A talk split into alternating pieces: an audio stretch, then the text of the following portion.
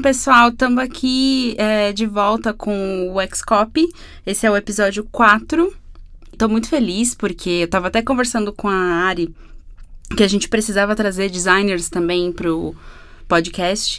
Mostrar, na verdade, para vocês como o X-Writing ele também se envolve, na verdade, é um módulo, assim como o Bruno Rodrigues explica, no mundo de UX e CX e tudo mais. E isso acabou casando muito com uma palestra que eu vi na empresa que eu trabalho, que é a Mutante, sobre como a gente está é, enxergando o atendimento, né, atual. É até uma coisa que eu coloquei aqui para pensar bastante. Os bots, as, as URAs e os robôs no âmbito geral, né? Como e onde é, a gente está colocando, enxergando o papel do ser humano frente a essa era da automatização entre o cliente e o consumidor. Então, você sabe que você tem que automatizar boa parte dos seus uh, serviços, dos seus produtos, até porque não dá conta de várias pessoas fazerem de uma forma que tenha qualidade, que tudo seja humano. Mas ao mesmo tempo, se você também automatizar tudo, você perde, né? Fica. A, a, o lance da emoção se perde. Tô até dando spoilers da, da nossa conversa. É melhor o, o, nosso convidado falar um pouco. Então, para isso, eu trouxe o Bruno, porque ele fez uma palestra, o Bruno Coelho, na empresa que a gente trabalha, na Mutante. E esse assunto tem tudo a ver com o X-Writing e a gente vai mostrar para vocês. Não é isso, Bruno? Quer complementar? Se apresenta para a gente, por favor. Bom, pessoal, é, obrigado aí pela audiência. Meu nome é Bruno Gril Coelho, eu trabalho aqui na Mutante com a parte de consultoria de CX, na parte de implementação de, de jornadas. E o, eu comecei né, estudando computação na, na Universidade de São Paulo, lá em São Carlos. E durante toda a minha jornada de trabalho, eu tinha muito o foco no, no cliente, mas no cliente da empresa. Né? Eu sempre trabalhei no, no B2B, né? sempre trabalhei com os meus clientes sendo outras empresas, até que quando eu vim para Mutante eu comecei a trabalhar é, com, com cliente final e aí focando no Customer Success. E depois acabei evoluindo para a parte de CX. É, então hoje o meu papel na Mutante é uma vez que a gente mapeia a jornada dos clientes, a gente realmente validar essas novas ideias, se os clientes vão ser usados antes de implementá-las. Né? Então validar essas, essas ideias com, com todos os, os clientes para só colocar em produção aquilo que realmente faz sentido e eles veem valor.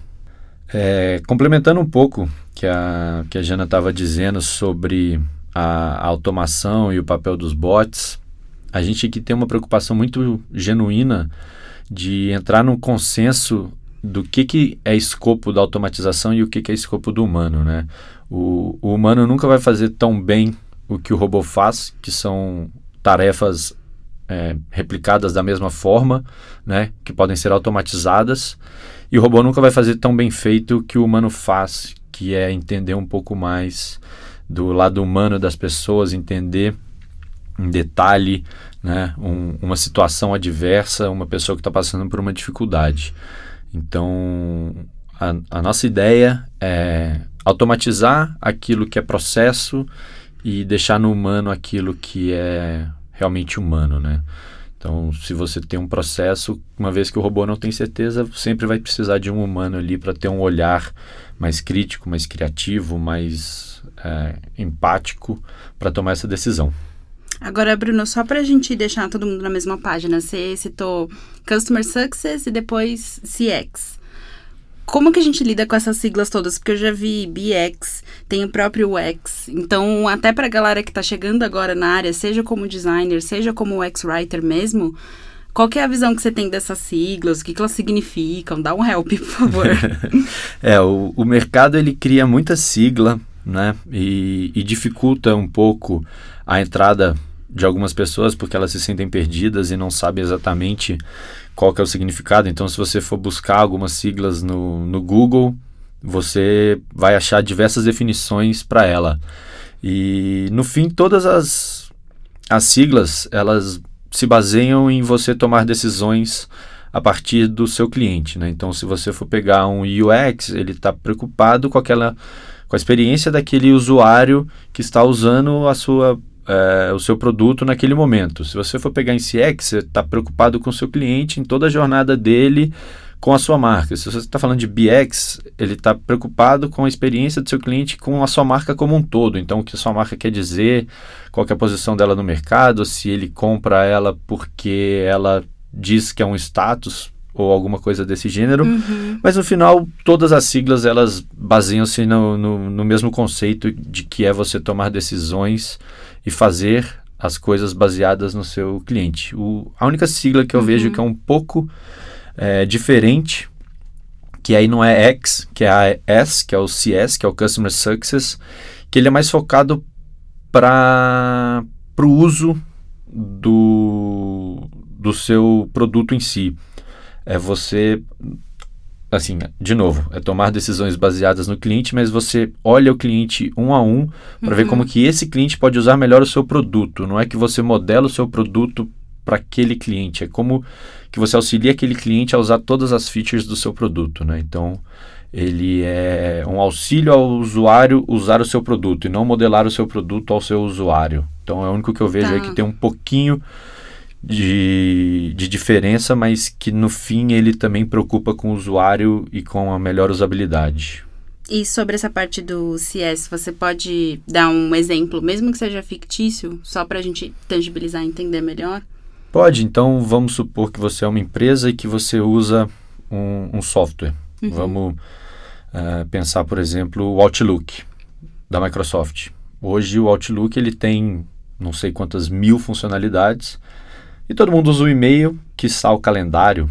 Ninguém usa nenhuma das outras funcionalidades. É. Então, se a Microsoft viesse e desse um treinamento, te ensinasse a usar, fomentasse o uso das outras features do, do, do produto dela, uhum. talvez as pessoas não quisessem migrar para o Gmail ou para o Lotus Notes ou qualquer outra ferramenta, porque elas iam ver valor em todas aquelas features. Né? Hoje, para a gente, é só um monte de feature que não serve para nada e existe um valor agregado por conta dessas features que para a gente não faz sentido ter. Uhum. Então, existem algumas empresas, por exemplo, a Salesforce, que eles são amplamente focados em Customer Success. Uma vez que eles veem que os clientes deles não estão usando uma feature que eles provêm, eles vão lá e ensinam o cliente a usar aquilo porque ele já tem aquilo, é um valor agregado do produto dele e que se a pessoa não usar, na verdade, quem está perdendo é a Salesforce. Né? Então, existem algumas empresas que já têm esse, esse mindset de que se eu dispus para o cliente essa feature, ele deve usar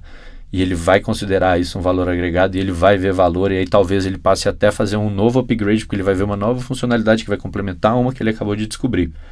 Então é uma forma de você gerar valor em algo que já está pronto, né?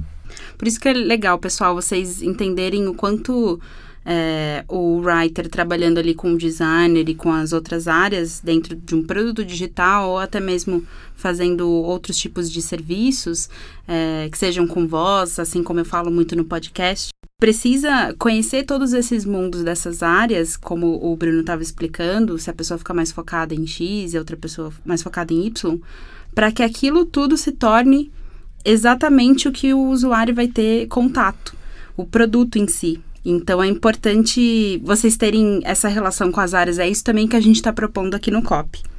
Agora, sobre o, o atendimento como custo, então entrando um pouco mais no nosso assunto do podcast. Fala um pouco dessa realidade para os designers e para writers que não conhecem, né? Que falam assim, como assim atendimento como custo? O que vocês estão querendo dizer com isso, né?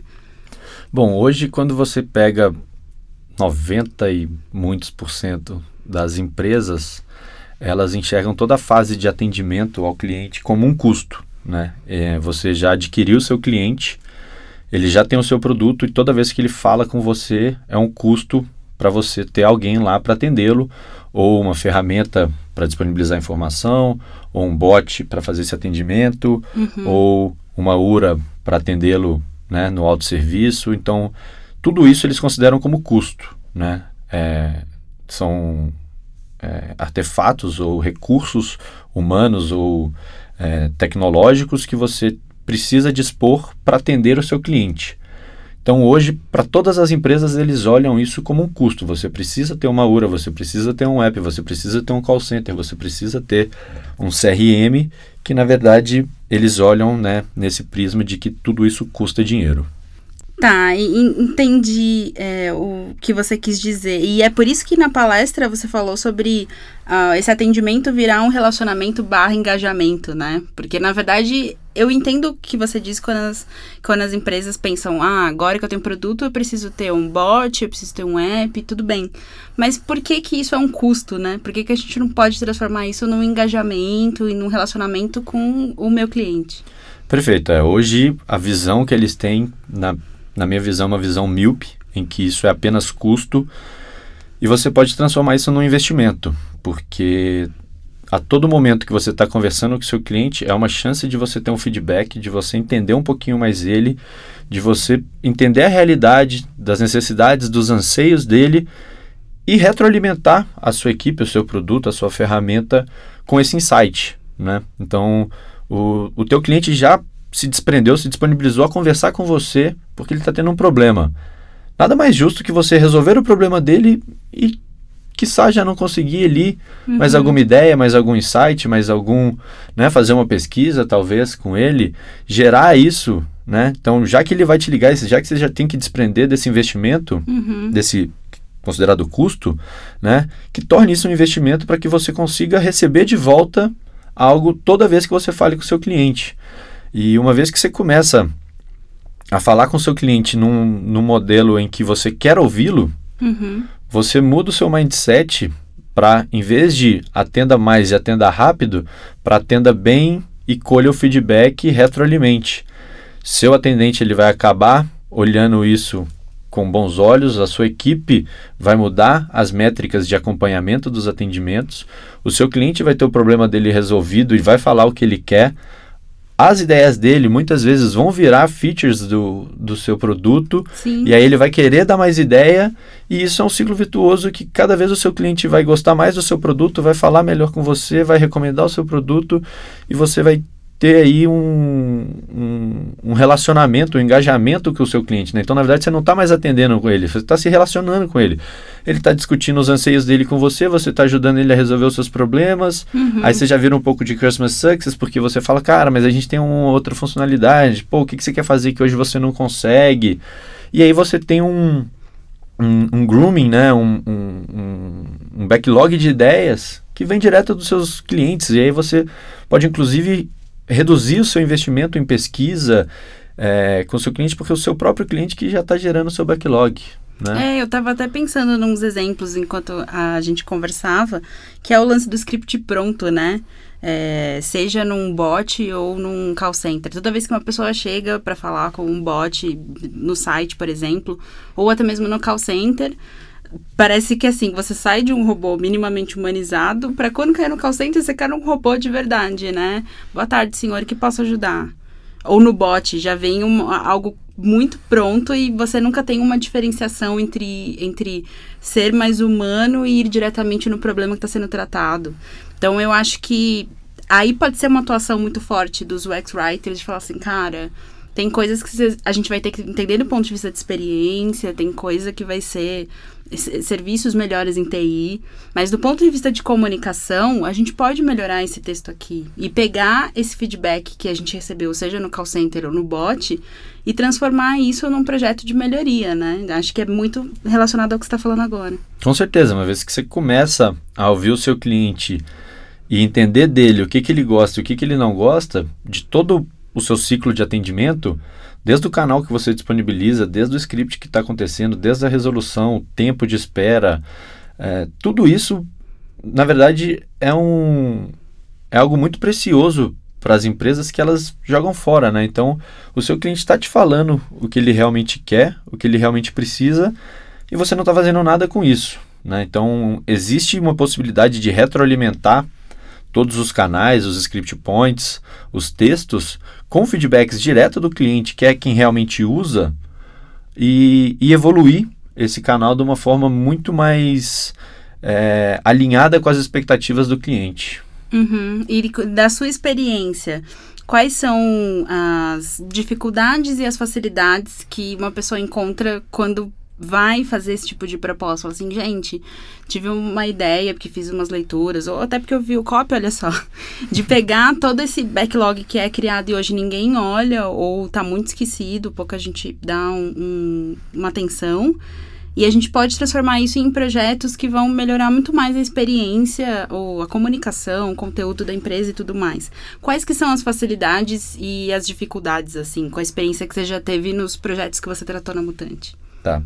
É, todo cliente, quando você conta, ele acha fantástico, ele adora o conceito, ele acha que vai dar certo e que, cara, é lindo, mas que isso é um mundo de Alice e que na verdade não vai dar certo. E, e é um e é um investimento mesmo. Você não vai mudar isso da noite para o dia, né? Isso vai ser um projeto que vão durar meses, anos, para você conseguir mudar o mindset, para você mudar o seu modelo de contratação de call center, para você mudar o modelo de questionário no fim de atendimento, de você disponibilizar para as pessoas e para os clientes um local para eles darem esse feedback. Você vai ter que ter uma equipe para analisar esses feedbacks, entender o que, que é relevante, o que, que não é relevante. Então, assim, é um investimento grande e longo uhum. e que ninguém hoje se mostra disposto, por quê? Porque é um projeto de para dois, três anos colher os frutos. E hoje o ciclo das pessoas nas empresas estão cada vez menor e ninguém quer se, se colocar nesse posto de eu vou comprar essa briga, eu vou comprar essa ideia e eu vou seguir. Então hoje, se você for fazer um movimento desse, ele tem que vir do board. Né? Então uhum. você tem que convencer o dono, o presidente, o sei lá, qualquer pessoa que esteja bem em cima na cadeia e que ele, sim, vai comprar essa ideia, ele vai implementar essa decisão e aí ele vai começar aos poucos fazendo algumas mudanças, colhendo alguns frutos uhum. e aí com o tempo, porque você não consegue mudar o mindset, seu cliente não vai entender da noite para o dia que o seu modelo de atendimento mudou e que ele é, novas experiências vão gerar novos comportamentos, né? Então, uma vez que ele começar a ver uma melhora no atendimento, ele já vai mudar um pouco o conceito dele. Uma vez que ele começar a falar os anseios dele e ver que está mudando, ele já vai mudar o comportamento dele. Então, não é algo que vai mudar da noite para o dia. E hoje a dificuldade é exatamente essa: alguém comprar essa briga, que é uma briga que vai durar muito tempo. É, e é uma briga que vai começar no writer, mas tem que envolver várias pessoas, né? Então, é, aqueles que já estão ouvindo e passaram pela cabeça, meu Deus, mas eu não sei nem quem é o presidente, nunca falei com ele. Não é que você tem que ir até o presidente, pelo contrário, você precisa unir forças e trazer as pessoas que também pensam dessa forma, se estruturar e aí sim chegar até lá, né? Eu acho que é isso. Todas as batalhas onde a gente vai sozinho, a gente perde, independente da batalha que for. Não, com certeza. É... O jeito que hoje a gente consegue atuar é realmente montando uma pequena célula um pouco afastada nesse novo modelo, nesse novo conceito e mostrar que as pessoas que são atendidas naquele novo modelo, naquele novo conceito, têm um lifetime value maior, que eles ficam mais engajados, que eles recomendam, que eles passam a usar o Member Get Member, por exemplo, uhum. que eles fazem posts na, nas redes sociais, eles passam a recomendar. Se você faz uma avaliação após atendimento, é, você tem uma nota média maior e aí, uma vez que você tem uma pequena célula que, tra que trata um pequeno problema de um novo modelo, você vai começando a expandir isso e você vai começando a mostrar resultado. Né? Então, para quem está hoje numa equipe e que quer fazer essa mudança, o ideal é começar pequeno. Né? Pensa grande, mas começa pequeno, prova o seu conceito, vai aumentando o escopo traz o time de produto depois para perto, traz o time de marketing para perto, traz o time de vendas para perto e aí você vai aos poucos mudando o mindset da empresa para ser cada vez mais customer centric. Agora, Bruno, sobre a questão do atendimento, então, ser investimento mesmo e não custo. O que, que você enxerga que faz as marcas demonstrarem para o cliente delas que elas pensam nesse atendimento como investimento mesmo? Tipo, é o tom de voz das palavras usadas, é algum dar foco num problema, é, resolu é, resolver o problema que o usuário tem com algum atributo em especial. Então, como que essa marca demonstra e fala, cara, eu estou enxergando que o que eu estou fazendo é investimento e não custo? É, eu acho que o, o primeiro ponto que o cliente percebe quando é, que é uma consequência de quando eles enxergam o atendimento como investimento é a transparência, né? toda marca que ela é transparente e que é fácil você fazer as coisas, eles enxergam como um investimento. Né? Então ele não quer dificultar a sua vida, ele quer ser transparente, ele quer que você resolva a sua vida sozinho. E quando você precisar deles, que é realmente uma coisa que foge ao óbvio, ao fácil, que isso está automatizado, uhum. ele vai te atender bem e ele vai querer entender e ele vai querer melhorar o processo dele a partir disso. Né? Então, toda marca que você cancela a partir de um clique, que você faz um downgrade a partir de um clique, que você consegue se autosservir, ela está preocupada em falar com você no momento que você realmente precisa. Né? Uhum. Né? Ela não quer dificultar a sua vida para você ficar com ela. Né? Ela não quer criar barreiras e para para que você consiga ter o que você quer. Ela quer te ouvir no momento em que você precisa dela. E todo o resto é transparente e é fácil e é simples. Né? Então eu acho que essa é o, a melhor maneira de uma empresa mostrar que ela enxerga como, como investimento. Né? E aí, outra questão é você ter canais para dar sugestões e você vê que essas sugestões realmente viram alguma coisa, né? Que tem mudança, que o tempo inteiro você tem alguma atualização, que você tem uma mudança e que cada vez mais fica mais simples, mais claro e mais transparente uhum. o, o serviço, o produto. E são mudanças conectadas com algo que eu já passei feedback, né? Então, ó, já te falei que quando você usa a palavra X eu não entendi e você mudou para Y. E aí mostrar que essa atualização teve a ver com algum feedback Perfeito. de alguma forma. É, alguma vez que você tentou usar um serviço e você não conseguiu, e aí você foi pro atendimento, e aí você, o cara fala: "Não, mas existe esse autosserviço". Aí você fala: "Pô, nunca tinha visto, não entendi". Aí você vê, na próxima vez que você entra, tem um, um tutorial, um tour ou um advertisement a respeito daquela nova feature, ou que eles mudam realmente o nome, né, passa a falar de uma maneira mais clara, uma maneira mais simples, né? Então, então. existem muitas indústrias que ainda usam palavras do, do seu jurídico próprio, né? Então, se você for falar de seguro, eles falam de sinistralidade, prêmio, um monte de palavra que a gente não sabe. Então, quando você entra numa seguradora mais nova, eles já passam a usar um linguajar que a gente entende. Ou seja, ele está ouvindo o cliente que fala, cara, eu não sei o que, que você está falando. Uhum. Fala minha língua. Né? Entendi. Tem tudo a ver com experiência, então. É até um caso que você citou na palestra, que eu queria que você comentasse aqui também, que é o do Nubank, né? Eu parei para pensar nisso. Eles nunca fizeram nada na mídia, mas ao mesmo tempo é uma das marcas mais faladas é, é, do boca a boca em, em todo mundo. Porque escuta o cliente no nível tanto de experiência quanto de comunicação. Então é legal comentar um pouco desse caso, né? O que, que você acha da, da, dessa expansão do, do Nubank? É, o Nubank ele teve todo o sucesso dele atrelado ao fato de ter descomplicado um mundo que era muito complicado. Né? O cartão de crédito sempre foi algo complicado para as pessoas, as taxas, as anuidades, conseguir aprovar um crédito, entender quando que é fechamento de fatura, quando que é pagamento de fatura. Então existiam muitas questões que eram complicadas para as pessoas e eles conseguiram fazer um produto simples, é, intuitivo e que, cara, você não tem problema nenhum em usar. Então eles pensaram muito na usabilidade, muito no cliente deles e aí eles praticamente resolveram todos os problemas dele. Porque uma vez que o produto é bom, é fácil, é simples, você vai recomendar para os outros. Então uhum. eles não precisam que os outros chamam de investimento em mídia, para eles é custo de mídia. Então, cara, quanto que eu tenho que gastar para trazer um cliente? Hoje eles não gastam nada, porque é boca a boca, né? O que eles gastam muitas vezes é no member get member que a pessoa ganha ali um crédito, um desconto, alguma coisa assim, mas nada comparado ao investimento de mídia de qualquer outro cartão de crédito, né? Se você pegar Metal Card, qualquer bandeira, né, de cartão, o investimento que eles fazem em mídia é estrondoso, né, para tentar conseguir um novo cliente. E eles simplesmente focam no produto, nos uhum. clientes, no atendimento, no uso. Se você quiser cancelar, você cancela. Se quiser mudar, você muda. Se você quiser usar, você usa. Se você não quiser, você não usa.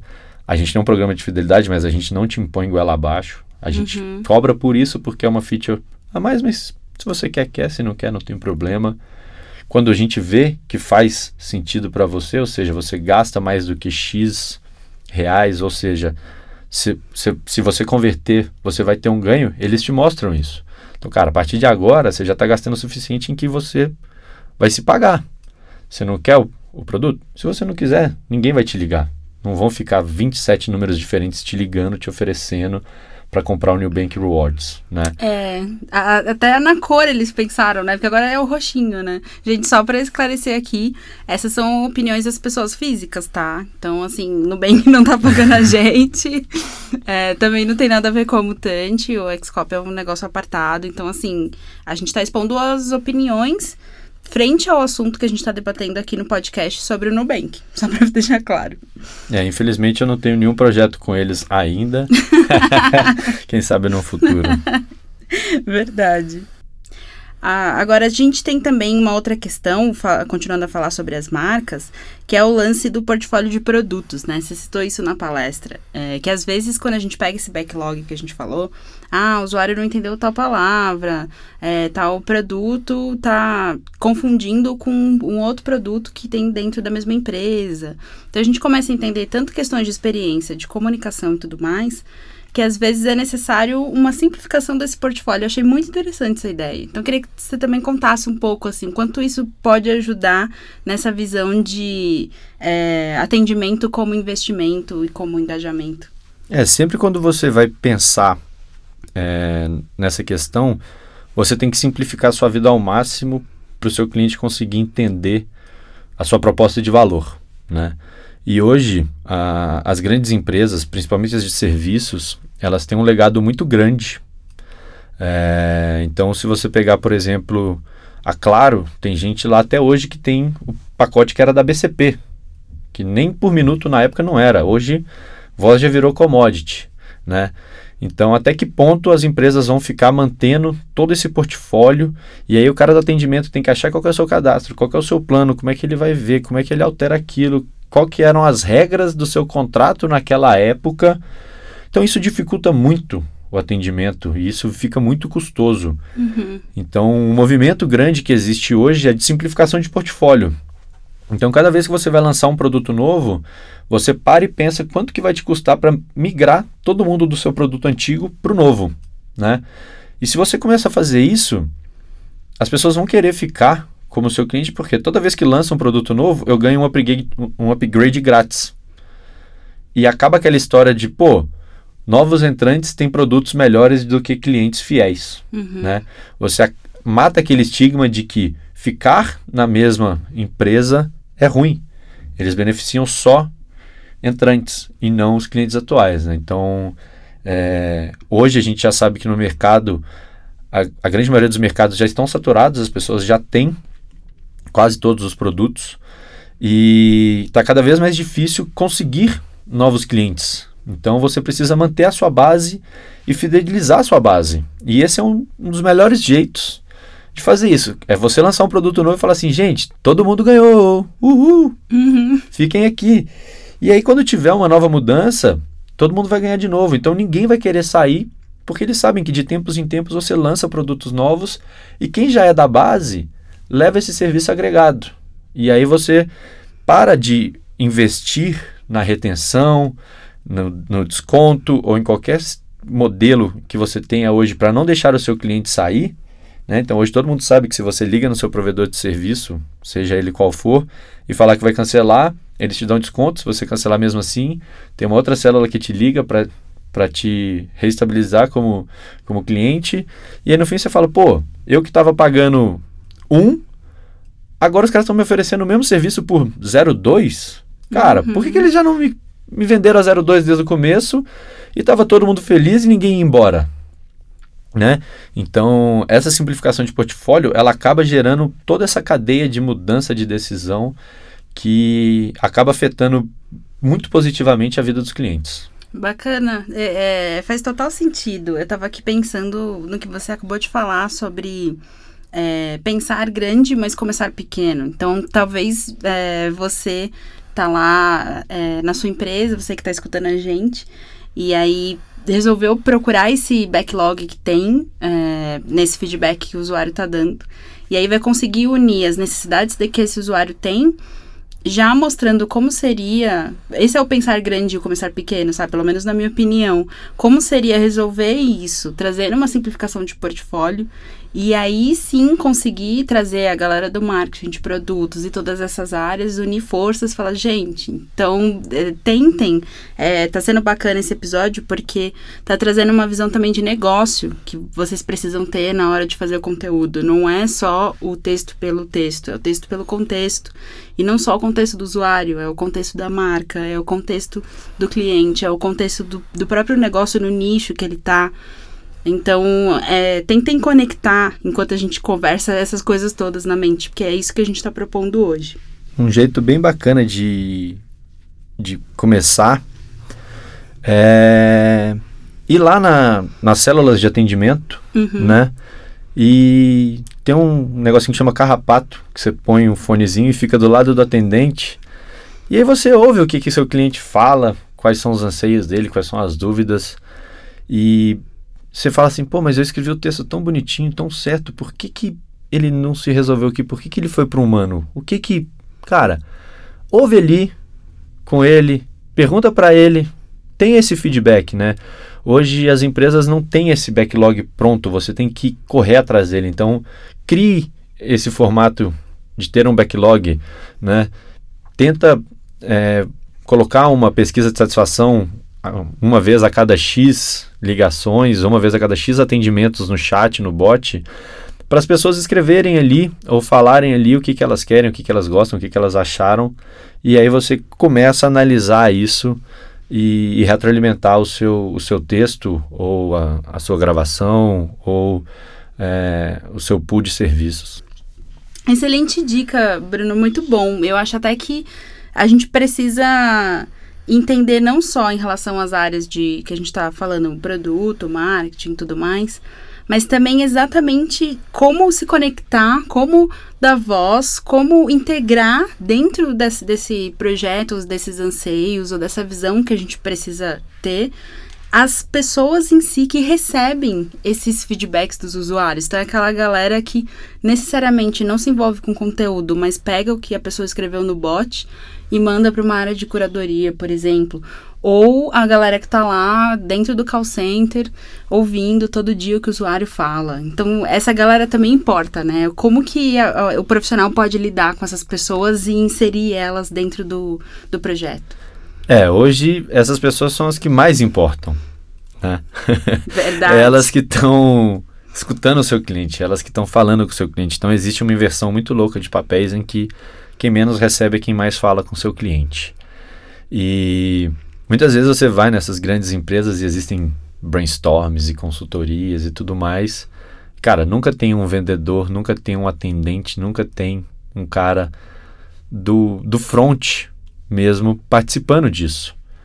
É, existem muito cases de, de pessoas, é, teoricamente dos níveis mais baixos da empresa, dando ideias maravilhosas, uhum. né?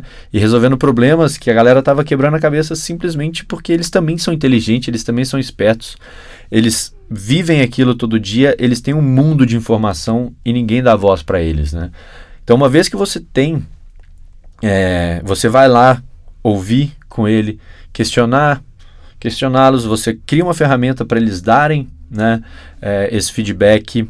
E uma vez que você começa a devolver para eles de que aquilo que eles estão falando está fazendo diferença para a sua vida e para a vida do produto e para a vida do negócio, ele vai se engajar melhor e ele vai passar a ter um propósito. E pessoas com propósito, a gente já sabe, já existem inúmeras pesquisas de Sim. que produzem muito mais. Muito. Então você passa a dar um propósito para quem está no atendimento, que hoje, na verdade, ele está ali batalhando para virar um supervisor, para virar, e na verdade ele não está com essa cabeça de, cara, como que eu vou mudar o produto, como que eu vou entender o negócio, como que eu vou ajudar a minha empresa a realmente ser a melhor empresa. E uma vez dando o propósito, trazendo ele para perto, indo lá conversar com ele, ouvindo os pontos dele, é, isso vai fazer total diferença para ele e vai gerar muito propósito. E isso também vai gerar muito mais propósito para quem está fazendo os scripts, para quem está fazendo o, os textos, porque vai saber que o que está fazendo realmente é o que o cliente quer, é o que o cliente pede, é o que faz sentido para o cliente. Então você vai ver o seu trabalho realmente sendo apreciado pelo seu cliente e cada vez o seu cliente vai dar um feedback novo.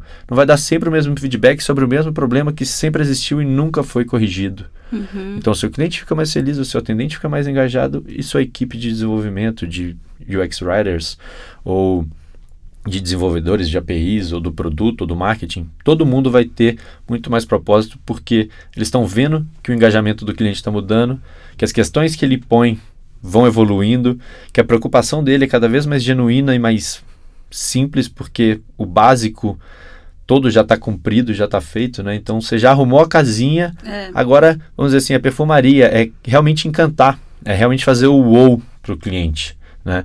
Porque o simples já está feito. É, é verdade. Até pensando fora também do ambiente de trabalho, né? Cê, porque a pessoa acaba sendo uma só. Ela vem para o trabalho, mas ela tem uma vida pessoal, a vida profissional e, e tudo mais. E a partir do momento em que ela vê mais sentido, mais propósito no que ela faz, até mesmo ela vai se sentir muito mais feliz fora. Eu faço muito esses paralelos, apesar de ser muito filosófico, sabe?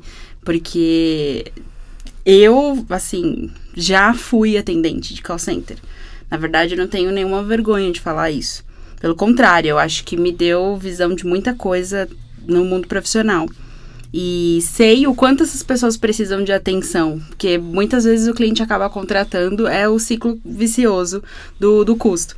Vou contratar porque tem que ter menos pessoas, e menos pessoas, e que eu agora eu já tenho porque eu consegui automatizar, só que eu não vou olhar para elas. Então, em vez de investir nelas e falar assim, cara, agora que a gente tem menos, ou então vamos manter a mesma quantidade de pessoas, aí depende do negócio, enfim.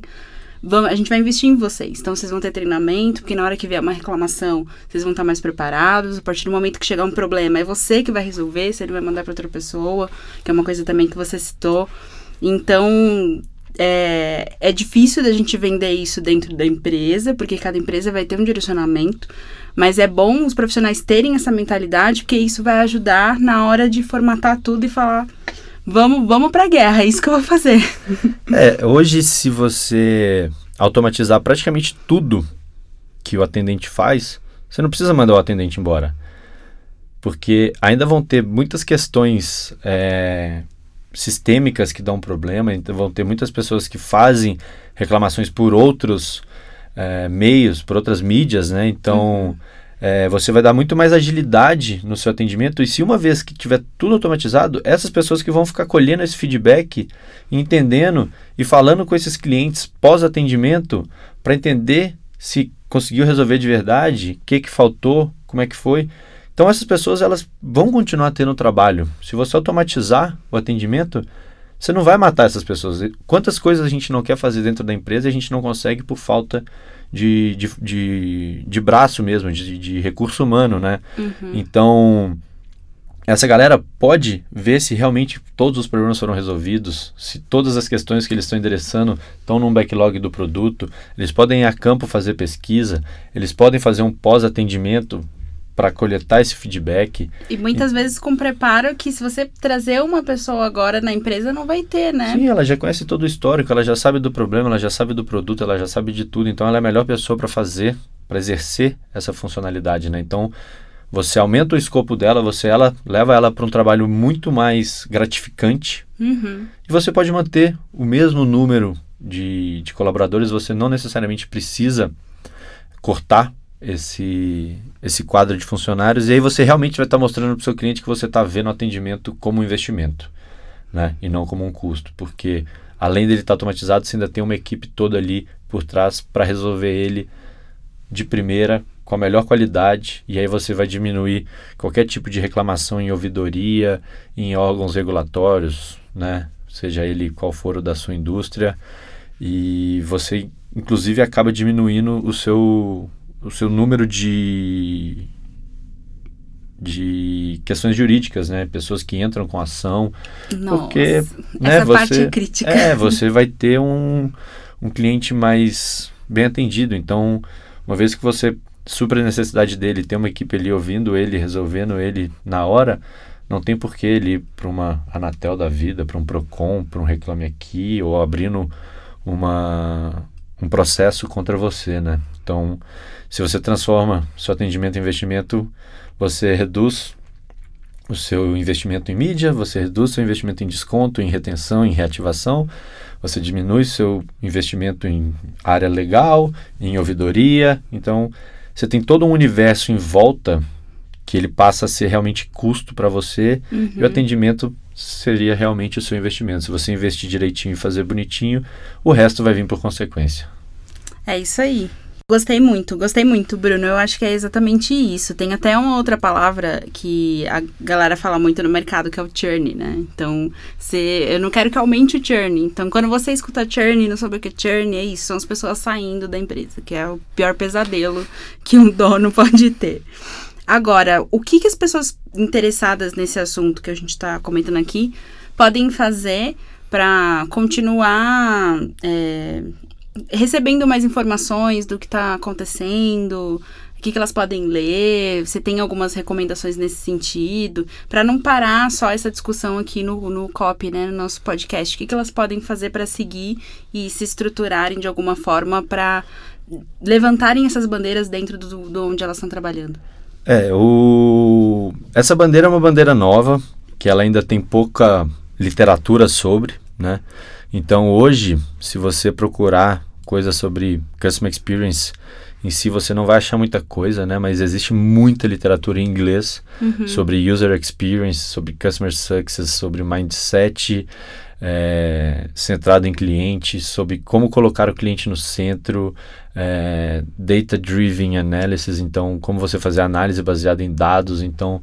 É, eu acho que o primeiro passo é realmente entender esse novo conceito, esse novo modelo e estudar bastante né, uh, os, os casos de sucesso que tem no mercado. Né? Então, todas essas empresas que elas são disruptivas, elas acabam mudando algumas forças do mercado a favor delas e elas trazem resultados é, positivos por conta disso. Né? Então, se você lê sobre todas essas startups, sobre os unicórnios, sobre as empresas inovadoras, disruptivas do mercado, se você lê a biografia uhum. dos CEOs delas, se você lê é, os livros sobre empreendedorismo, sobre é, novo, novo conceito de, de mercado, né? Isso aí tem bastante literatura e você vai agregando e criando né, esse esse novo modelo de ver. Então, é, pesquisar sobre Customer Centricity, que é como colocar o cliente no centro, é, pesquisar sobre empreendedorismo e novos modelos de negócio, é, estudar sobre é, teste de usabilidade. Então, existe uma área gigantesca de user é, research então, como você fazer pesquisa com os clientes, como você fazer Sim. pesquisa de mercado, como você entender com o seu cliente, né? Como que você faz um teste, como que você valida uma ideia, valida uma hipótese. Uhum. Tudo isso são é, esferas separadas, mas que fazem parte do todo. Né? Então, como você validar as suas ideias para não ter desperdício. Então, o, o mindset ágil e o mindset de design, eles são muito isso, né? Como que eu faço algo pensando no meu cliente com o mínimo de desperdício possível, né? Como eu otimizo ao máximo e como eu tomo decisões sempre baseada em algo concreto, né? Então, eu não preciso construir tudo para realmente ter certeza que meu cliente vai usar. Entendi, Bruno. Uma coisa que eu sempre falo também pra, pra galera no time é porque a gente tem a mesma dificuldade quando a gente pensa exatamente em voz. Tem pouca literatura nacional, até por isso que na verdade, dá para comprar, contar, tipo, nas duas mãos. É, até por isso eu estou criando um movimento para que a gente crie conteúdo nacional. E também tem muito em inglês. Então, o que, que eu falo para eles? É, vocês têm que pegar todo esse conteúdo que vocês encontraram e definir qual é o racional que ele está querendo propor. Então, não é fazer exatamente do jeito que as biografias dos CEOs falam, do jeito que os estudos de caso de sucesso falam. É pegar aquele racional e falar, beleza, o como ele serve dentro do meu contexto. Isso a gente não tem como ensinar. Aí já é o profissional atuando como designer, como writer e tudo mais. Então tentem é, pegar tudo que o Bruno explicou e atuar em cima de um raciocínio que vocês pegaram dessas referências todas. Acho que é por aí, né? Exato. É, você tem que entender o conceito. Uhum. Né? E ele vai ser aplicado de formas diferentes dependendo da sua realidade, dependendo do que você da sua atuação, da sua marca, né? Então, cada, cada marca, cada cliente, cada indústria, ela tem as suas nuances e as suas né, peculiaridades. Então, o importante aqui é você entender o conceito, o mindset e, e que isso te direcione para suas tomadas de decisão, né? Existe um, um caso que é muito engraçado de uns caras que queriam lançar um produto uhum. e eles não sabiam se ele ia ser aceito no mercado ou não.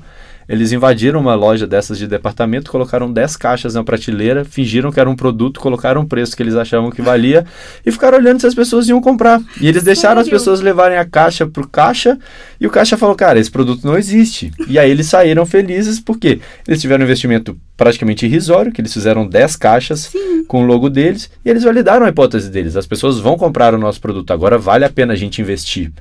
Né? Então, existem várias formas de você validar as suas ideias, as suas hipóteses, sem necessariamente precisar colocá-las no ar. Eu acho que é isso que o pessoal tem que pensar, né? Em novos modelos de, de testar as suas ideias uhum. e de colocá-las em prática sem desprender de muito tempo e muito investimento. Bacana. E aí, além dessas referências, você quer deixar também um, um contato aqui para a galera falar, te procurar nas redes sociais, LinkedIn, e-mail, enfim, que você usar mais? Não, pode, pode. Eu tô.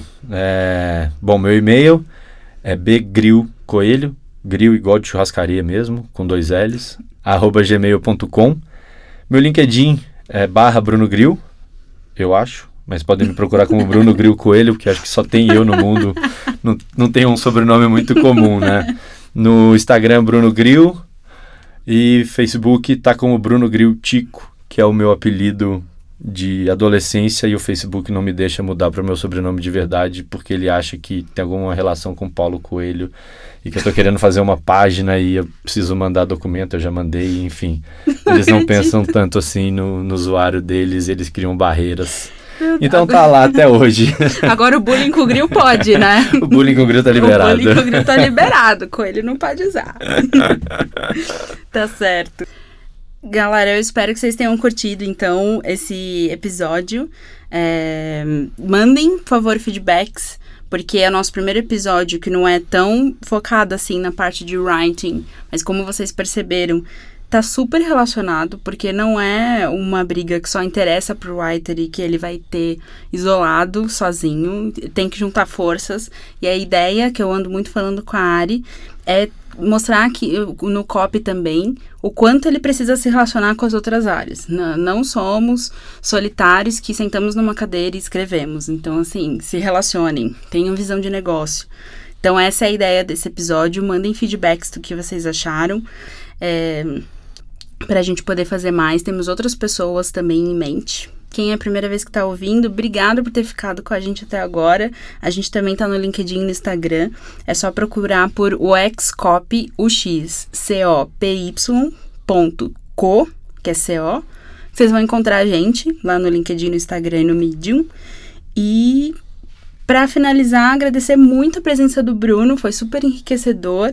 E espero que a gente tenha mais cases nacionais sobre como as áreas conseguiram demonstrar que o atendimento é um investimento e não um custo. Tipo, foi um prazer te receber, Bruno. Obrigadão. Espero que você tenha gostado. Eu que agradeço, pessoal. Muito obrigado aí pela audiência. Podem mandar e-mail, pode mandar mensagem no LinkedIn, no Instagram, qualquer coisa assim, que vai ser um prazer falar com vocês, tirar dúvida, compartilhar literatura ou qualquer coisa desse tipo. Muito obrigado. Bacana. Vejo vocês então no próximo podcast. Não vou dar spoiler de quem é, mas sério, vocês não vão poder perder. Até o próximo, pessoal. Esse e todos os outros episódios estão publicados em nosso Medium. O endereço é medium.com barra uxcopy-co. Lá você pode comentar e opinar sobre o que achou desse programa, além de divulgar para os seus amigos e colegas de trabalho. Ah, também estamos nos principais players de podcast, como o iTunes, Spotify e Google Play. Quer escrever sobre o assunto em nosso Medium? É simples, manda um e-mail para wexcopy.co@gmail.com que a gente te põe para dentro, tá bom? É isso, até o próximo episódio.